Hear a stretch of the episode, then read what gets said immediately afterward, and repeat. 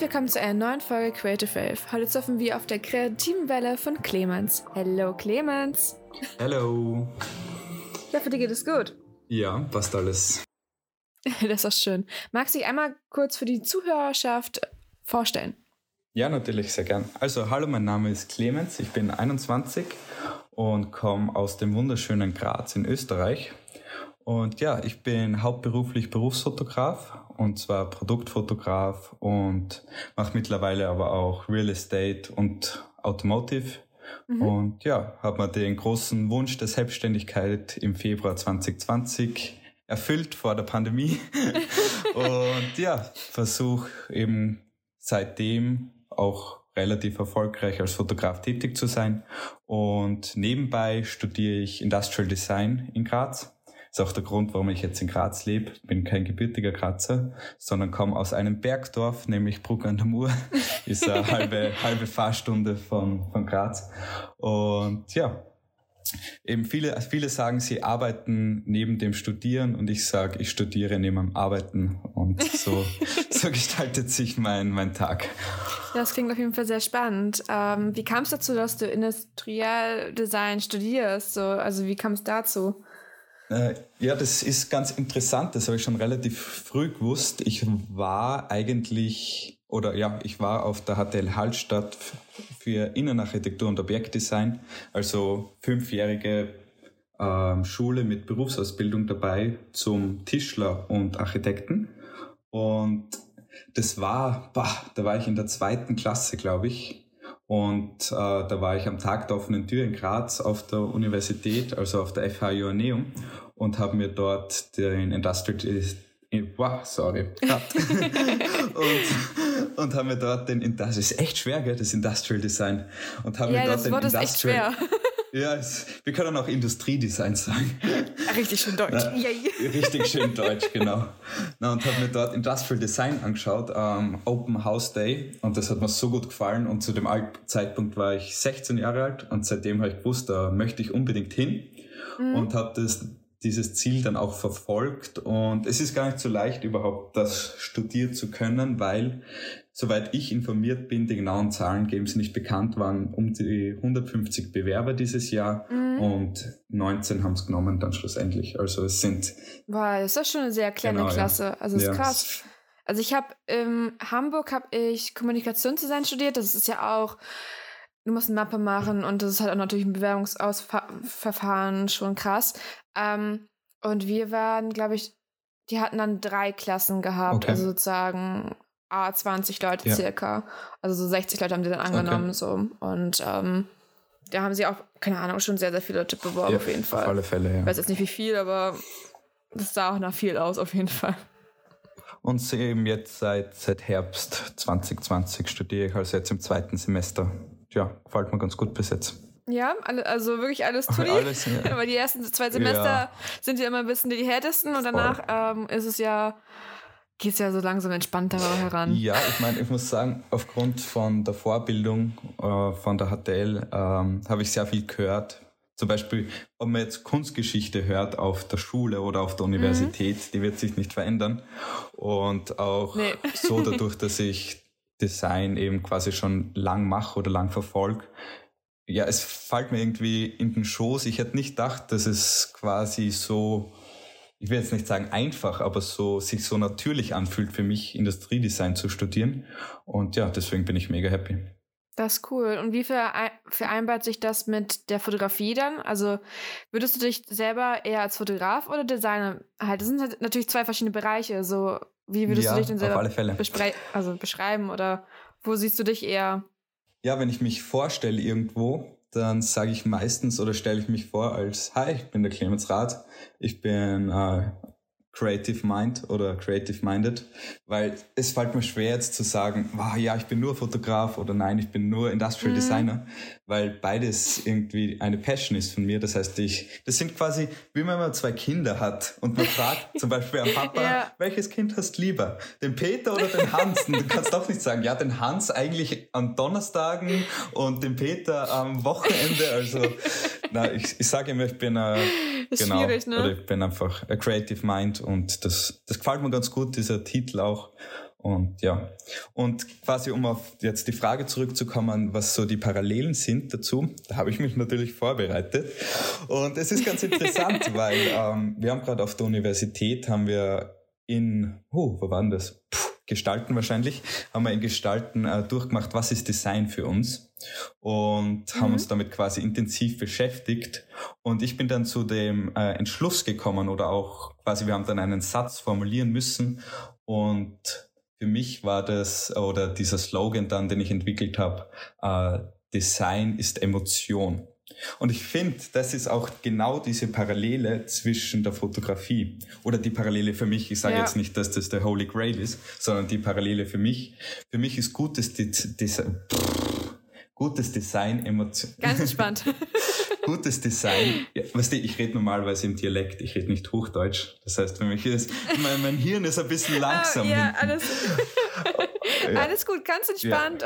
Äh, ganz cool. Ja. So. Okay, also noch einmal von neu.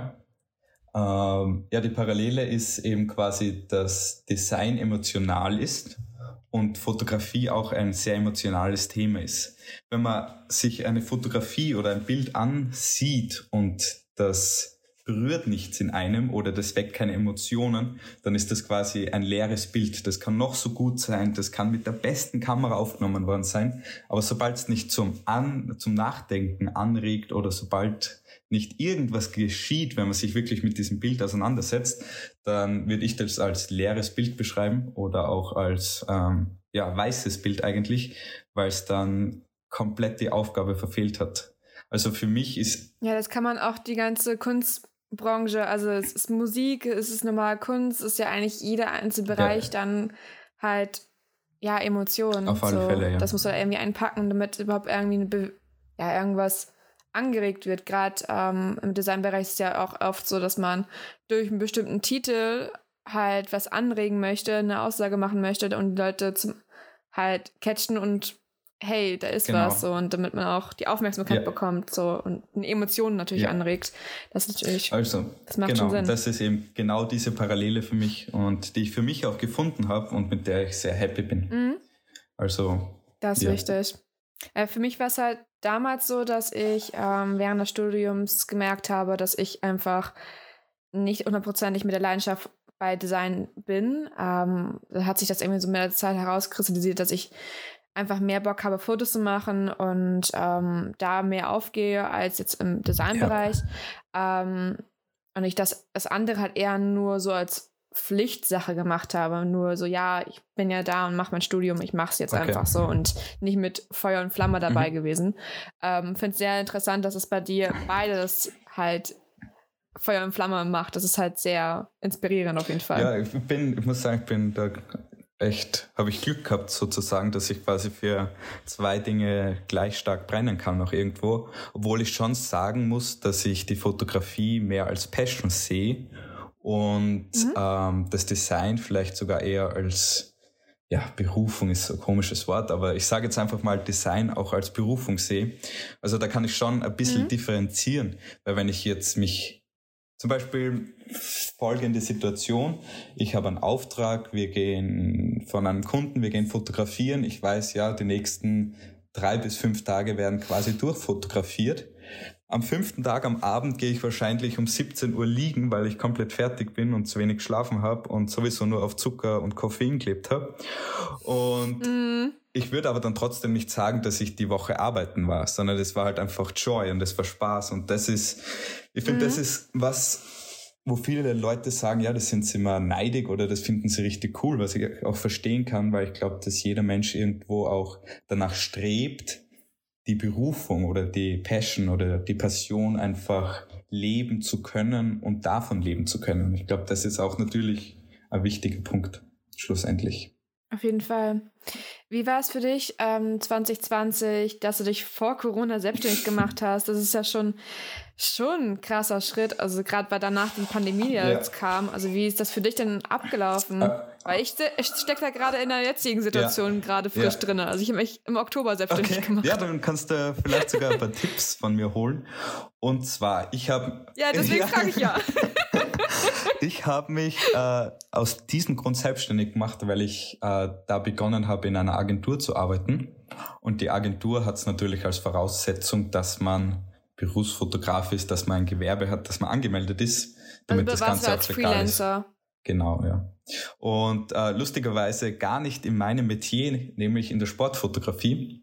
Habe da gearbeitet für eine Presseagentur, für die ich zurzeit eigentlich nur mehr Studioaufnahmen mache.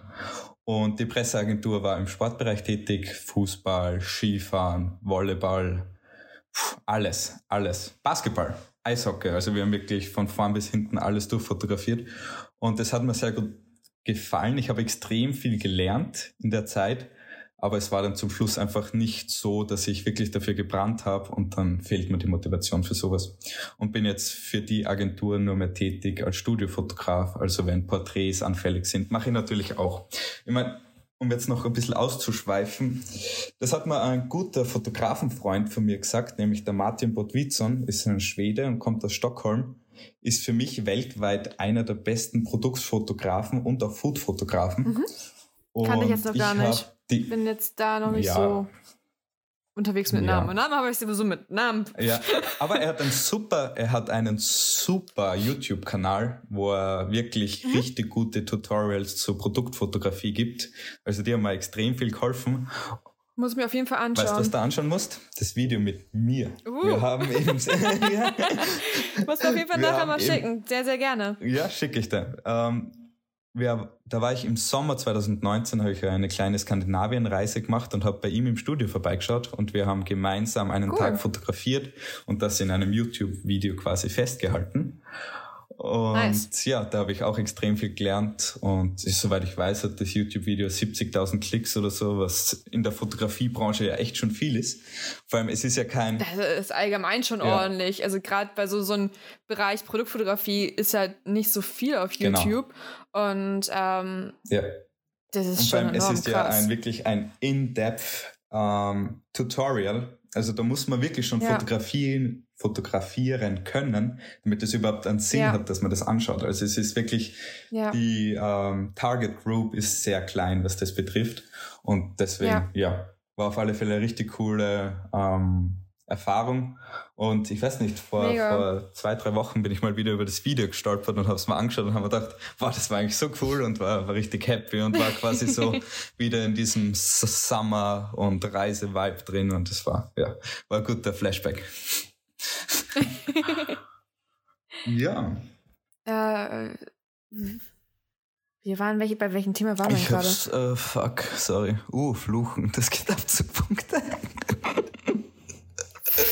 Du, ich fluche super okay, gerne. Ja, das also, ist ja befreiend. Cool. Das ist ja befreiend. Das, das, das Wort Fuck ist, ähm, ist wir zensieren hier in Deutschland okay. nicht, also come nee, on. Stimmt.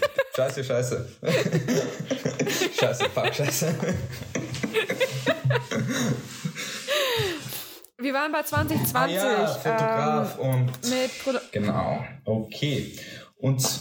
Wir waren bei Presseagentur, dann warst du ja jetzt dann nur im Studio unterwegs und äh, da waren wir unterwegs. Genau. Ha, dann sind wir ausgeschweift, mhm. dass du diesen einen Fotografen. Genau. Den wollte ich einfach noch erwähnen, weil ich finde es. Ich habe ihn einfach so gern, der Martin ist so lieb. Und ähm, ja, ich habe mich eben im ich weiß sogar ganz genau, wann es war. Es war der 5.2.2020, weiß ich deswegen, weil ich da einen Autounfall auch gehabt habe. Da oh. zu der Zeit, muss ich dazu sagen, war ich beim Bundesheer als mhm. äh, Sanitäter, Bundesheer-Sanitäter tätig und bin in der Früh zum Dienst gefahren und es war Schneefahrbahn und mhm. hab dann, ähm, ja, vor mir ist ein Schneeräumefahrzeug rausgefahren auf die Überholspur und hinter dem Schneeräumefahrzeug war einfach Schneefahrbahn und zwar wirklich heftige. Und ich bin dem dann ausgewichen und das Auto ist ausbrochen und ich habe es eh ein bisschen gecatcht wieder und habe dann zum Glück nur mit dem, hinten mit dem Heck an der Leitplanke angeschlagen. Hat ausgeschaut wie ein Parkschaden eigentlich. Also dafür, dass der Unfall mit 100 Sachen war, also echt, echt glimpflich davon kommen.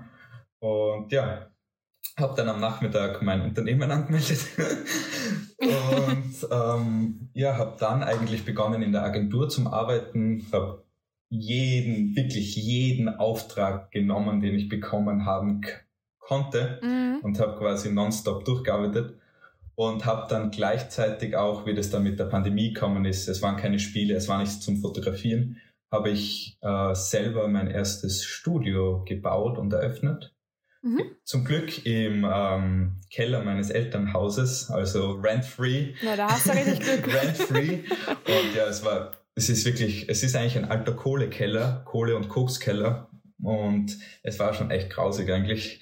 Und die, und meine Eltern wollten eigentlich immer schon draus was machen. Und ich habe gesagt, ja, ähm, stört sich, wenn ich da mein Studio reinmache? Und sie so, nein, nein, mach halt. Und sie haben halt gedacht, ich, ich kehre zusammen und stelle meine Kamera und meine Blitze hin, aber ich habe das... Ich, nee, nee, das ist schon ja, was genau, anderes dann. Ich habe hab dann ähm, einen neuen Boden rein verlegt, äh, schwebend. Ich habe das ja alles gelernt zum Glück in der Schule und habe das alles selber machen können und habe mal einen neuen. Ja, immerhin. Ja, weil der Boden war eigentlich komplett uneben und ich habe mir dann eine Ausgleichsschicht gebaut und drauf den Boden gelegt. Ich habe die Wände Sand gestrahlt. Ich habe ähm, das Ganze dann. Ei, ja, sicher. Also wenn schon, denn schon. und habe hab die Wände dann auch in Anthrazitgrau äh, gestrichen und so ein paar Regale aufbauen und eine Couch reingestellt. Mhm. Und im Herbst habe ich eine Surround Sound Einlage eingebaut, auf die ich richtig stolz bin. Jetzt kann ich, jetzt kann ich richtig gut viben und raven, wenn während dem Arbeiten. Das ist herrlich. Ja, das ist sehr wichtig. Musik ist bei ja, der Arbeit auch ja. echt wichtig, gerade bei Fotos machen, also bei Fo Produktfotos. Auf jeden. Auf alle Fälle, ja. Ist, ist wirklich so. Gut. Ja, und dann habe ich quasi, ich habe mir wirklich Zeit genommen. Ich habe circa eineinhalb, zwei Monate an dem baut mit Freunden und ja, quasi so, das war so meine erste Lockdown-Beschäftigung. Und danach war mhm. so ein Loch. Ein Loch für mich persönlich auch irgendwo und auch ein Loch von den Aufträgen. Das mit den mhm. Sportfotos ähm, hat mir dann eigentlich nicht mehr taugt, weil ich draufgekommen bin. Ich bin da eigentlich auf was ganz Lustiges draufgekommen und was sicher auch für die Zuhörer sehr interessant ist. Ich bin draufgekommen, ich mache das nur wegen Geld. Sie haben relativ gut mhm. zahlt aber Sportfotografie und diese Pressefotografie, da ist so viel Druck. Ich meine, ich kann jetzt nur ein Beispiel nennen, ein Fußballspiel. Innerhalb der ersten halben Spielstunde sieben bearbeitete Fotos an die Agentur schicken, direkt vom Spielfeld.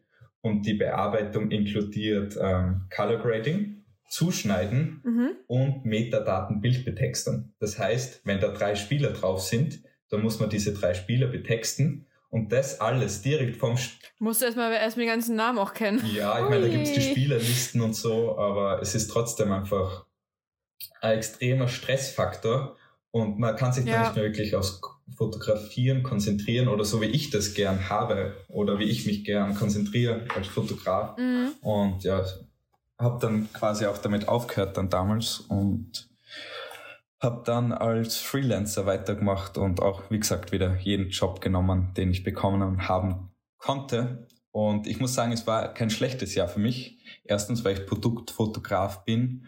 Und wenn es größere Produkte waren, sind die halt vorbeikommen, haben wir das geliefert. Und dann steht das Produkt halt im Studio und ich bin eh meistens im Studio oder mit Assistenz. Mhm. Und Sonst, wenn es kleinere Produkte sind, habe ich die per Post bekommen. Und es war wirklich ja. als Produktfotograf, muss ich sagen, ein sehr angenehmes Jahr, weil die ganzen Firmen auch mal checkt haben, wie wichtig das ist, dieser Online-Auftritt, wie wichtig das Online-Marketing ja. ist, was für Potenzial drinnen steckt in Instagram, mittlerweile auch in TikTok. Das sind alles Werbetrommeln für die Firmen und die sind da jetzt erst draufgekommen. Das heißt, dieser Demand für gute Produktfotos war auf alle Fälle da und ist immer noch da. Also wir sind da gerade so in mhm. einem Aufwärtstrend, was für mich natürlich super ist. Und ja, das heißt 2020 als Produktfotograf war hm. eine gute Sache. Welche Produkte machst du dann? Machst du dann irgendwie so typisch weißen Hintergrundprodukte, also so Amazon-Shop-Sachen oder oh, halt schon mit kreativer nein, Sachen? Nein.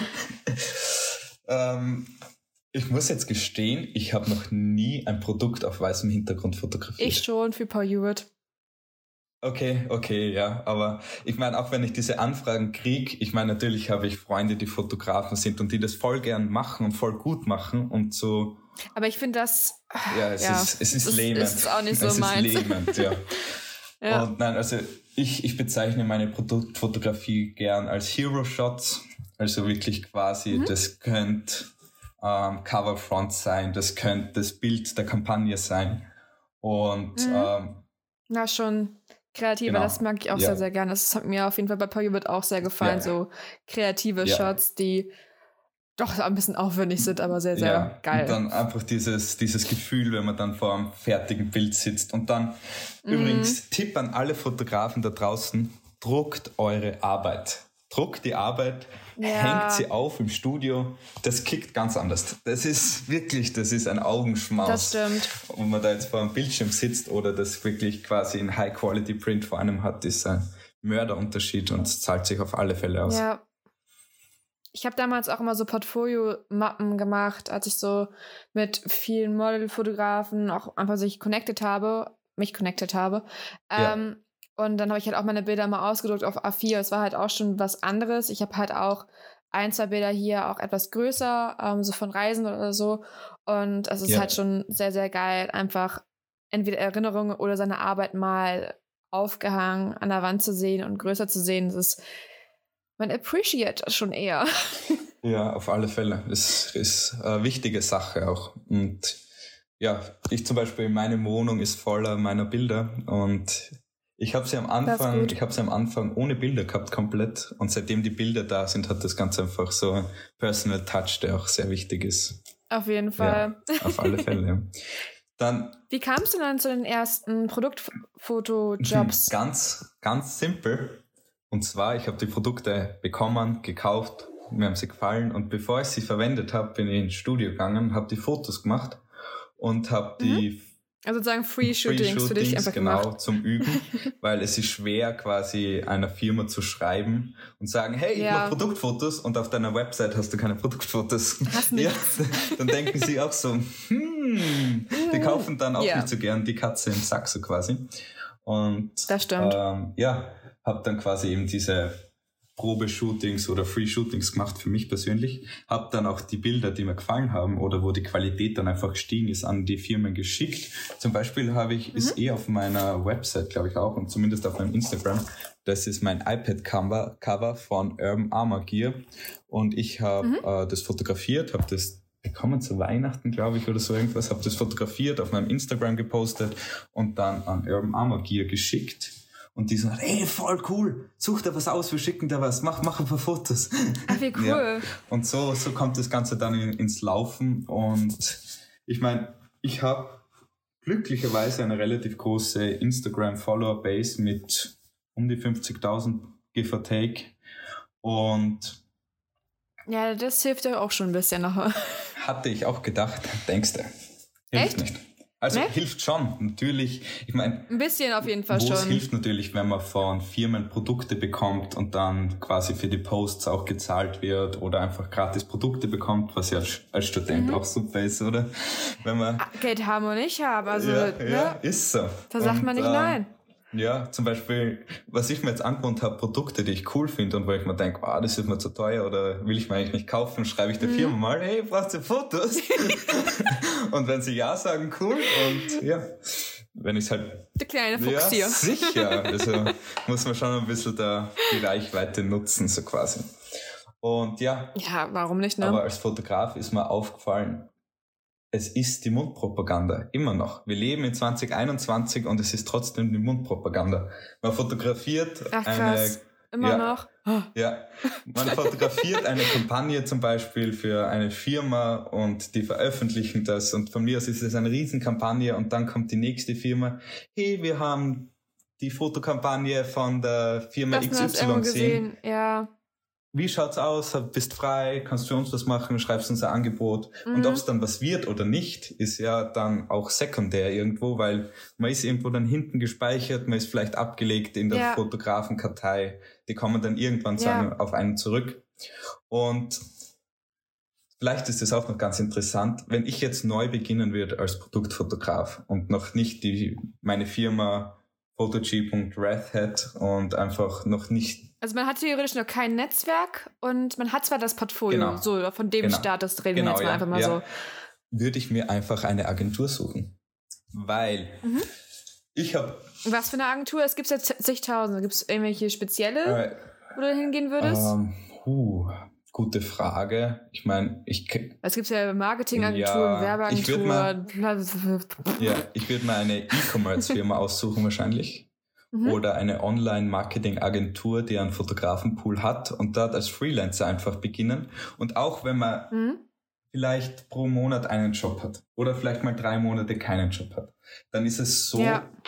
man kümmert, man muss sich nicht äh, um dieses ganze ich sag's, ich nenne es jetzt einfach mal Kundenbetreuen nennen, weil das äh, sehen viele nicht, wie viel Zeit da eigentlich hineinfließt in E-Mails beantworten, in ah, Angebot schreiben, ja. in es sind Davon kann ich ein Liedchen Sachen. singen gerade. Ja, es sind zig Sachen, die man machen muss, die auch quasi unpaid sind und für das hat man halt die Agentur. Mhm. Man verdient eventuell weniger, aber es ist quasi viel wert, einfach auch dann quasi große Kampagnen zu fotografieren, wo man sonst dann quasi als kleiner aufsteigender Fotograf vielleicht gar nicht so schnell reinkommen wird. Und es ist auf alle Fälle ein Riesensprungbrett. Also Agenturen sind ein Riesensprungbrett und die greifen eh mhm. gerade links und rechts mit beiden Händen nach äh, Fotografen, weil eben das ganze Business gerade so gut ja, läuft. Ja, das stimmt. Also ich bin auch gerade dabei, auch ähm, sozusagen Kontakte aufzubauen in Sachen Agenturen und so fort. Deswegen finde ich es auf jeden Fall ein guter Punkt mit E-Commerce. Das hatte ich selber noch gar nicht auf dem Schirm ja. gehabt. Ähm, aber da bin ich halt auch gerade dabei. Ich habe auf jeden Fall eine Agentur, wo ich auch schon als feste Freelancerin und Partnerin dabei bin. Ähm, da hatten wir jetzt letztens auch schon den ersten Auftrag gemeinsam gehabt und ähm, der soll in Zukunft halt auch noch mehr in dem Bereich noch kommen. Ja, aber fix. man weiß halt nie, wann was kommt, aber es kommt irgendwann mal ja. was so. Und ähm, bin in ein paar andere Pools auch schon drin, da aber noch nichts dabei entstanden, aber man weiß ja nie, was irgendwann in zigtausend Jahren vielleicht kommen genau. würde. Never know. Genau. Und wie gesagt, es tut nicht weh, wenn man da in einem Pool drin ist und man kann eigentlich nur profitieren. Gut. Ja, das stimmt. Reden wir weiter über Gier. Ich rede so gerne über Fotogier. Was ist dein Lieblingsobjektiv? Mein Lieblingsobjektiv kann ich da genau sagen. Haselblatt H, Haselblatt H 120 mm f4. Das Objektiv ist so scharf. Uff. Es ist so scharf. Damit habe ich noch nie fotografiert mit Hasselblatt. Das, das ist, ja, ich, ich könnte jetzt zum, zum Schwärmen beginnen. Aber ich meine, äh, den Joke, den ich immer ganz gern sage, wenn sie mich fragen, oh, wie gut ist die Kamera oder wie gut ist das Objektiv? Beim Objektiv sage ich immer, ich fotografiere nur mehr mit Schutzbrille, weil das alles so scharf ist, dass ich Angst habe, dass es mich schneidet. Also. nice ja, Joke, nice ja, Joke. Ansage ist raus. Und nein, also wirklich, das Objektiv ist der absolute Oberburner. Und als Body mhm. verwende ich zurzeit die Hasselblad X1D MK2, 50 Megapixel Medium-Format Kamera. Und ja, ist eigentlich, ist eigentlich meine Freundin. also wir haben eine sehr, Kenn ich irgendwo ja, wir haben eine sehr enge, enge und innige Beziehung zueinander.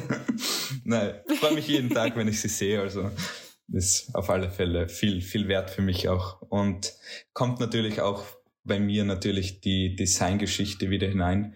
Ich weiß jetzt leider mhm. nicht das Designbüro, das die Hasselblad X1D gemacht hat, aber ich weiß, dass es ein Londoner Büro ist und die Kamera ist einfach ein Augenschmaus. Also wirklich, an der würde ich nichts ändern wollen.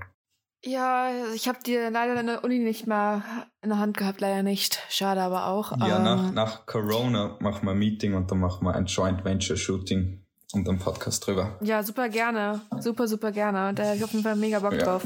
Da komme ich mal zu ja, dir. Passt. Ich muss mal ein bisschen raus aus Deutschland ja, raus. Kommst, kommst ins Studio. ins Studio. Mega. Was ist eigentlich dein Projekt Loom? Oder wie ja, Loom. Loom. Loom ist richtig, ja. Also. Loom, okay, habe ich doch richtig ja, ausgesprochen. Loom ist ein Kunstwort, das wir entwickelt haben im Team. Irgendwo abgeleitet von Illuminate, von Lumineszenz und es mhm. steht ähm, stellvertretend für das Wort beleuchten und erleuchten.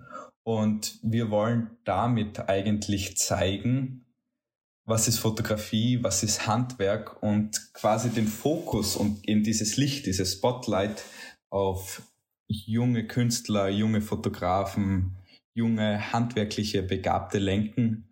Und ja, zurzeit läuft das Ganze auf ähm, Food Photography. Bin da gemeinsam mit Lukas Grabert, mittlerweile ein sehr guter Freund von mir.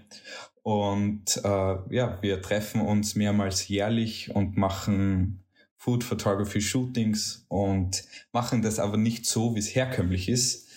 Ich meine, wenn man jetzt mhm. an ein Food Photography Bild denkt, dann ist es meistens so, ja, da ist ein Teller und da ist eh ein schönes Gericht drauf und daneben liegt eine Servette und das Besteck und ein bisschen Besteck und dann hier da und tralala, und, tralala, ja. und da ist irgendwie, weiß nicht, Pfeffer ausgeschüttet und da liegt Salz ja, und ja, die typischen ja, Sachen und Gewürze und weiß der Geier was. Und unsere Produkt, oh, jetzt habe ich schon gesagt Produktfotos und das war eigentlich schon die Überleitung. Unsere Foodfotos sind Produktfotos. Also mhm wirklich so clean wie möglich und auf das Wesentliche beschränkt. Es gibt dort einen Teller, es gibt das Produkt, also das Gericht und mhm. dazu von mir aus noch ein Glas Wein. Aber das ist auch schon wieder relativ viel. Aber zum Beispiel beim letzten Shooting hat uns eine Vinothek oder eigentlich eine, wie sagt man da, ein Winzer gesponsert. Und deswegen mhm. waren die auf den Bildern drauf oder auf vielen. Aber mir gefällt am besten einfach Gericht, Teller, Hintergrund und der Hintergrund wirklich clean, am besten spiegelnd irgendwo für dieses luxurious Feeling, für dieses High Fashion Feeling auch irgendwo. Und ja, so wie ich das für mich betrachte, sind die Loom-Bilder, die entstehen, sind ganz weit entfernt von den herkömmlichen, ähm, von den herkömmlichen Essensfotos oder Food Photography Bildern. Mhm. Und das ist irgendwo quasi auch die USP, der Unique Selling Point von Loom und ja, wir haben immer den größten Spaß dabei. Und das steht natürlich auch im Vordergrund, weil wir das meistens ja auch non-paid machen. Und ja. ja. Der nächste Schritt für Loom ist ähm, noch zwei, drei Shootings dieses Jahr. Und dann wird ein Loom, es ist kein Kochbuch, es wird ein Loom Essensbildband geben. Also mhm. aufgebaut Mega interessant. wie ein. Also wie so ein, so ein normales Bildband, aber halt über Foodfotografie. Genau, und dazu daneben seitlich, äh, also quasi auf einer Seite immer das Bild, auf der rechten und links mhm. daneben die Ingredients. Aber ohne Anleitung, ohne Zubereitungshilfen, ohne Kochzeit, sondern einfach, was ist drin, was sehe ich da gerade und daneben das Bild. Mhm. Und davon wird es eine sehr limitierte Auflage geben und ja, das ist so quasi dann, sag ich mal, die Finish-Line für das erste Loom-Projekt und was sich dann weiter gibt daraus, das sieht man dann. Also. Ja, schon mega interessant. Danke, danke. Also ich bin auf jeden Fall gespannt, die Bilder zu sehen. Auf alle Fälle, ein, ein, sehr, ein paar cool. sind auf meiner Website vom ersten Loom-Shooting, die vom zweiten Loom-Shooting folgen in Kürze. Das haben wir vor eineinhalb Monaten circa gemacht. Und ja. Packe ich alles in die Infobox vom Podcast. Very nice.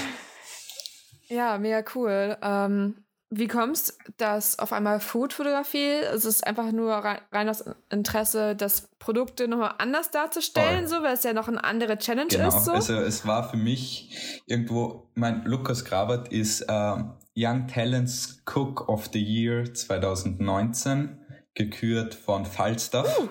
Also Falstaff ist eh in Österreich, Deutschland, in der Schweiz sind das Restaurant- und Hoteltester, glaube ich. Restauranttester weiß ich sicher. Mhm. Und vergeben eben Falstaff-Gabeln. Und er hat diesen Wettbewerb gewonnen und ich bin über seine Instagram-Seite gestoßen und haben mir gedacht, boah, Junge, Junge, der, der hat was drauf. Und ich war immer schon so, ich meine, ich bin ein leidenschaftlich gerne Esser und Hobbykoch. Ganz ehrlich, wer ja, nicht? Wer nicht, oder? Wer nicht? Und äh, das Beste am Food Photography ist, in der Form, wie es wir machen, wir sind durchgehend am Essen. also wir, wir gehen auch nicht essen oder wir müssen auch nirgendwo hingehen, um zu essen, sondern wir haben erstens eine Küche dort und zweitens exquisite Speisen, die wir dann nach dem Foto natürlich verköstigen. Ja, ja muss ja, muss, ne? muss aufgegessen muss werden. Auf, das wäre Verschwendung. Aber macht ihr denn ähm, macht ihr denn diese typischen Food-Fotografie-Tricks? Also es gibt ja manchmal so, dass man Motoröl verwendet gar oder nicht, gar nicht. Es ist keine Ahnung, keine Schlachtsahne ja, nimmt, sondern Rasierschaum, äh, Rasierschaum ja. oder sowas. Ähm, Gibt es extrem viel. Ähm, auch in der Adver Advertising, Food Photography, wenn man jetzt denkt mhm. an McDonald's, Burger King und so weiter. Also den Burger kannst du nicht mehr essen. Ja, ist ja viel gefaked ja. so. Ja. Aber was uns ganz wichtig ist, das Gericht, was dort am Teller ist und fotografiert wird, das kann man genauso essen. An dem Gericht ist nichts fake, das ist ehrlich und genau so schaut's auch aus, wenn man es jetzt im Restaurant essen würde. Oder wenn man das Glück hat, dass ja. der Lukas für einen kocht. Ja, das wäre ja auch sonst echt schade so ums Essen. Das ist auf jeden Fall sehr, sehr cool, dass es nichts gefaked ist bei euch, weil das wäre ja sonst ein bisschen blöd, ne? genau, das war, das war uns sehr wichtig, das war im Lukas sehr wichtig und ich habe gesagt, ja, ich unterstütze das natürlich. Ja. Und ja, das ist so auch so ein, ein Grundsatz, quasi diese Ehrlichkeit und auch zu zeigen, wie es wirklich ist, weil gerade oft in der Fotografie geht es darum zu zeigen, wie Dinge sind und auch zu zeigen, wie die Realität ist. Ja. Und gerade in der Fotografie wird das sehr viel gefaked und ist sehr viel auch nicht echt. Ich meine, wenn man jetzt denkt oder durch Instagram swiped, was da echt ist, ist wahrscheinlich unter der Hälfte, so in der Richtung. Und ich glaube, dass man da ein bisschen auch gegen den Strom schwimmen kann und quasi sich ein bisschen dieses, ja, das ist echt, ja, das ist real, dass ja. man das ein bisschen unterstreicht auch und daraus machen wir auch kein Geheimnis und auf das sind wir eher sogar stolz. Das ist cool, das ist sehr, sehr cool. Klassische Frage für mich auch so, wie hast du überhaupt mit der Fotografie angefangen? Und zwar, ähm, wie gesagt, mein Papa ist leidenschaftlicher Hobbyfotograf und ähm, hat unser Leben in Fotos und Videos dokumentiert. Also vom ersten Schritt bis hin zur, weiß ich nicht, bis hin zur Matura gibt's Fotos von mir und meiner Schwester. Ich glaube, auf unserer Festplatte liegen 160.000 Fotos, die der Papa gemacht hat allein. Über Urlaube, über Geburtstagsfeiern, Weihnachtsfeiern. Also da war ich schon sehr früh ähm, darauf trainiert. Und immer wenn eine Kamera auf mich gerichtet war, habe ich zum Lachen begonnen oder gelächelt einfach weil der Papa sonst eh gesagt hat, lach einmal und dann habe ich halt gleich schon gelacht. Und ja, habe dann, uh, das war Ende der vierten Klasse Volksschule, hat mir der Papa meine erste Kamera geschenkt. Hm. Ich weiß sogar, was das war. Das war eine Olympus, eine hellblaue Olympus und die war wasserdicht. Uh, ich war Gott, ich war Gott, ich hatte eine wasserdichte Kamera und das war, war wirklich, ähm, gibt's, gibt's viele, viele Fotos vom, vom Baden gehen, vom, Se vom Segeln und ja, es war so mein erster wirklicher Kontakt mit einer eigenen Kamera. Habe mir dann immer die Kamera von meiner Mama ausgeborgt. Die hat damals gehabt, was war das? Eine Nikon D80, also wirklich schon ein Urgestein. Mhm. Mhm. Und habe mit der viel fotografiert. Und dann zu meinem 18. Geburtstag habe ich äh, das Geld der Verwandten und der Familie zusammengetragen und mir davon meine erste wirklich gute Kamera gekauft. Und das war eine Nikon D750.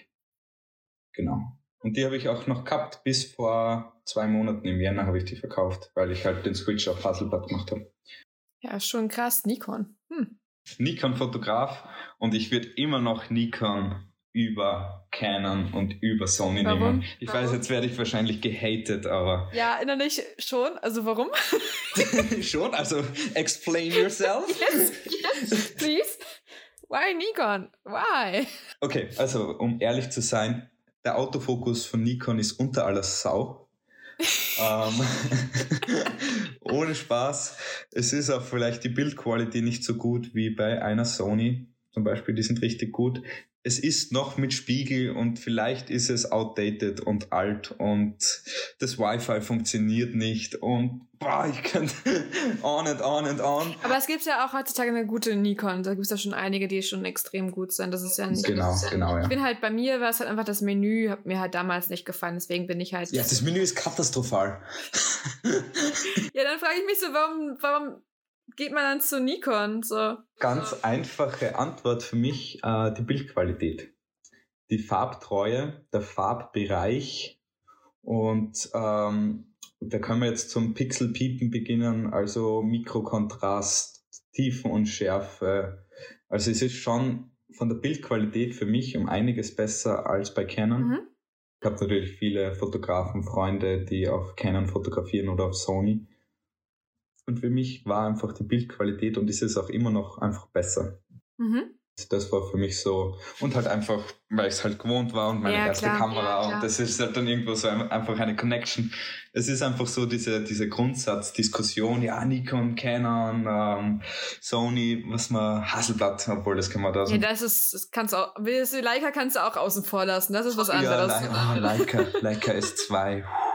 Oh, auch so eine schöne Schwärm, Kamera. Schwärm. ja, Schwärm, Schwärm. Uh, na, es ist halt so die erste Kamera, die einem in den Schoß fällt, mit der man dann quasi ins Fotografiegeschehen eintaucht, mit der hat man dann halt, oder mit dieser Firma hat man halt diese Connection und das ergibt dann halt diese Grundsatzdiskussion, die man niemals ausdiskutieren werden kann. Ja, es ist halt auch immer, ähm, das rate ich auch jedem, der eine Kamera kauft, schau dir selber das, persönlich das Menü an, teste jede, jede, keine Ahnung, ob es Lumix ist, Panasonic ist, ob Sony, Nikon, Canon ist, ist relativ wumms. Ähm, Im Endeffekt muss man mit dem Menü oder mit der Kamera selber zufrieden sein und alles darüber hinaus. Wenn man mehr über die Technik mehr Bescheid weiß, was man vielleicht benötigt, welche Qualität man braucht und Pixel und schießt mich tot, ähm, dann kann man nochmal darüber reden. Ähm, aber alles davor ist halt echt so eine persönliche Präferenz. Ähm, ich habe damals selber mit Sony angefangen hatte eine Sony A230, weil mein Onkel eine Sony hatte. Ähm, bin aber dann auf Canon rüber, ähm, weil irgendwie im Laufe meines Lebens hatte mein Ex-Freund dann ähm, eine Canon gehabt und hab mit dem Menü halt kam ich gut klar und auch im Praktikum hatte ich dann auch eine Canon Mark II oder so in meiner Hand oder und aber auch eine Nikon.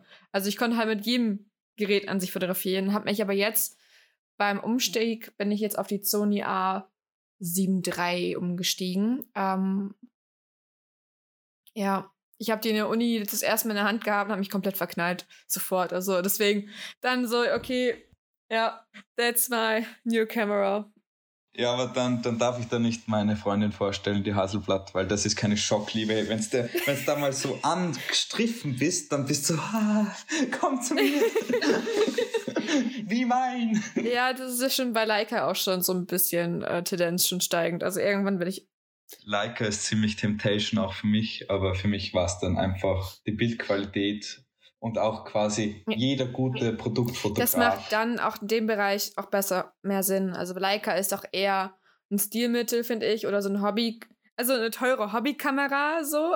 Ja, ja, ja kann weil die halt sagen, halt anders ja. so ein Retro-Feeling halt auch da hat und ähm, da muss nichts perfekt sein und das ist der Charme dabei so.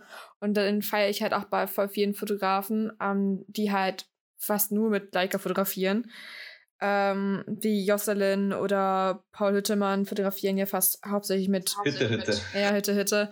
Ähm, fotografieren ja mit der Leica und es ist halt einfach ein Look. Man sieht den Look einfach.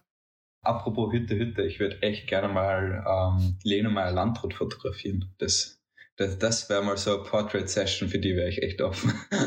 ich habe mich bei, als Hütte, Hütte gegangen ist, oder wo man sich dann wieder neu bewerben konnte, habe ich mich halt auch beworben bei, ich habe das verpasst. Ja, aber wurde halt nicht genommen, wurde halt wieder ein Mann genommen. Naja. Alter. Schade. Na, vielleicht, Schade. Hätte, vielleicht hätte ich eine Chance gehabt. Hätte ich nur ein, ein fesches Porträt von mir mitschicken müssen. ja, man muss halt ein Bewerbungsvideo machen.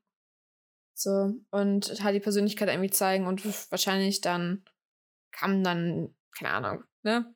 Man weiß ja nicht, woran es dann hapert. So, man hat ja keine Antwort bekommen. Also man hat nur immer mitbekommen, so, ja, der neue Fotograf. Ich so, oh, okay. Okay, schön. Okay, schade. ja, macht ja auch keinen Sinn, dass einfach so viele Leute halt absagen oder so zu schreiben. Das, das, das äh, tut sich ja keiner an. Nee. Aber so, so ein Shooting mit ihr, das wäre, oder generell mal so Celebrities, das wäre was, da, da wäre ich schon dabei. Ja, macht, macht Bock. Ja, macht Bock, ja, auf alle Fälle. Ich habe zur Zeit bin ich gerade im Aufbau meiner zweiten Firma, C-Lab Design. Ui. Ja, ist gerade eine sehr aufregende und schlaflose Zeit für mich oh. auch. Ja, und zwar, ähm, ja, ist wie so ein Newborn Baby, also schlafen ist nicht. Und ähm, ja, ich habe entwickelt mit meinem Team gemeinsam, also ein Team aus drei Leuten, sehr klein und überschaubar, haben wir eine Wohnraumlampe entwickelt, eine Living Space Lamp. Und ja, sind gerade voll im Umsetzungs-Vibe ähm, drinnen und im, in der Umsetzung im Generellen. Und ja, ich kann kurz was erzählen zur Lampe. Ist ähm, eigentlich für junge Menschen ausgelegt und ähm, der Unique Selling Point oder der Unique Selling Preposition ist die Wandbefestigung. Die ist mit Hilfe von Magneten mhm. Mhm. und auch das Kabelmanagement ist mit der Hilfe von Magneten. Ich meine, ja, wenn ich sie jetzt herzeige, das hat das wenig Sinn. Macht leider, also es ist ein Podcast, man hört nur. Ja, genau, genau, ja. Ich kann sie dann später zeigen, falls dich interessiert. Ja. Und zwar ja. ähm, diese Magnethalterungen hat zwei Aufgaben. Einmal die Lampe halten und auch einmal das Kabelmanagement zu machen. Wenn man sich, äh, es ist eigentlich ein Wandspot, wenn man sich Wandspots anschaut, dann sind die oft darauf bedacht, das Kabel bestmöglich zu verstecken. Und bei unserer Lampe, äh, die Add-on heißt, das ist der Markenname, ähm, bei der geht es darum, dass auch das Kabel ein essentielles Gestaltungselement ist. Mhm. Und ja, ist eine sehr, sehr lehrreiche Zeit für mich gerade und ich lerne extrem viel, viele Connections, viele gute Connections. Und ja, kann ich nur jedem empfehlen, der da so im Designbereich ist. Einfach mal machen. Mm, Einfach mal machen mm. kostet nichts außer Lebenszeit und Lebensjahre in Bezug auf Nerven und Tränen und beim Prototypenbau auch mal Blut hin und wieder. Aber es zahlt sich auf alle Fälle aus. Und ich bin der festen Überzeugung, dass man im Leben nur die Dinge bereut, die man nicht gemacht hat. Und ja, einfach go for it und machen. Wir haben gerade alle so viel Zeit an unseren Händen und jeder, der fadisiert, daheim sitzt und nicht weiß, was er machen soll und seine Lieblings-Netflix-Serie zum siebten Mal durchgepinscht hat, der, der kann ja und irgendwo eine gute Idee hat, einfach mal machen. Und wenn sich was ergibt, dann ergibt sich was und wenn nicht, hat man was gelernt und ja. Auf jeden Fall. Sind einfach Erfahrungen, die man machen kann und sollte auf alle Fälle auch. Wie kam es dazu, dass du dieses Design dir in, ausgedacht hast oder überhaupt die Entstehungsprozess? Also wie kam es dazu, dass du jetzt eine Lampe machen willst? Ähm, ganz, ganz interessant war eigentlich ein Uni-Projekt. Mhm. Mhm. Wir haben den Auftrag bekommen, eine Lampe zu gestalten und waren da komplett frei. Es hat keine Vorgaben gegeben. Und ich habe mir dann gedacht, ja, ich hätte irgendwie gern so eine Lampe, die sich auf alle Situationen einstellen kann. Und das habe ich halt in Add-on versucht auch umzusetzen. Man kann eben diese Magnethalterungen, das sind Magnetpatches mit doppelseitiger Folie hinten. Das heißt, man kann die überall platzieren ohne Bohren. Und die Lampe kann man verwenden als Deckenspot, als Bodenspot, als Leselicht, als indirektes Licht, als direktes Licht. Man kann sie auch auf der, ja, wie gesagt, auf der Decke montieren als Hängeleuchte. Also es ist wirklich very versatile. Und einer der Haupt Gedanken dahinter war, ähm, es gibt schon seit Ewigkeiten diese Wi-Fi gesteuerten ähm, LED-Lampen und kein Leuchtkörper draußen kann sich auf jede Situation einstellen, die das Leuchtmittel kann. Und mit Add-on haben wir das quasi fast gänzlich abgedeckt und das war irgendwo so dieser Ansporn dahinter, was zu entwickeln, was wirklich so versatile ist mhm. wie die Glühbirne mhm. selber. Und ja, das war sehr interessant. Das, und ist immer noch sehr interessant auf alle Fälle. Klingt auf jeden Fall sehr spannend und nach äh, sehr viel Fleiß und Tränen. genau, genau. Und äh, ja, ähm, ich mache jetzt gleich mal Selbstwerbung. Ähm, Pre-Order wird starten in den nächsten zwei bis drei Monaten. Vielleicht gibt es dann einen Link in der Website below und Pre-Order ist 15% off. Und ja. Das geht ja schon richtig in die Petrouille, also wie lange habt ihr für den Prozess gebraucht, als so von der Entwicklung bis sozusagen bald Release? Ähm, begonnen hat das Ganze am Wochenende vor Weihnachten 2020. Und wenn ich, wenn mich was catcht, gerade im Besonderen im Design, dann ist es so, dann höre ich nicht auf zum Arbeiten. Also das war, die Lampe ist entstanden in vier Tagen also wirklich in vier wow, Tagen, wow. äh, sage ich mal, 22 Stunden. Die restlichen zwei Stunden habe ich vielleicht geschlafen, kurz was essen und war vielleicht einmal duschen. Und ja, da bin ich dann am Durcharbeiten, weil mich das einfach nicht loslässt. Da hat es dann auch keinen Sinn, wenn ich mich ins Bett lege, weil ich eh nicht aufhören kann zum Denken. Und erst wenn ich dann quasi close on satisfaction bin, dann kann ich mal aufhören oder einen mhm. Schritt zurückgehen mhm. und das mal eine Woche liegen lassen und dann wieder zurückkommen und verfeinern. Und der ganze Prozess hat eben gedauert von Weihnachten bis jetzt, also vier Monate und bis zum Release, bis dann die Website fertig ist, bis das Marketing fertig ist. So ein halbes Jahr. Ja, krass. Auf alle ja, Fälle. Krass. Und dann sind wir aber eh schnell dabei. Also Produktentwicklung in einem halben Jahr ist schon, ist schon eine Leistung für sich. Das schon. Speedy Gonzales so gefühlt. Ja, auf alle Fälle. Vor allem, weil wir ja quasi bei Null begonnen mhm. haben. Gerade bei so einer Idee, also kleine Lampe ist eine Lampe, aber man hat dennoch da die ganzen neuen Funktionen drin und es ist halt schon, da ist mit drauf zu kommen. Ja. Ordentlich. Respekt. Danke, danke.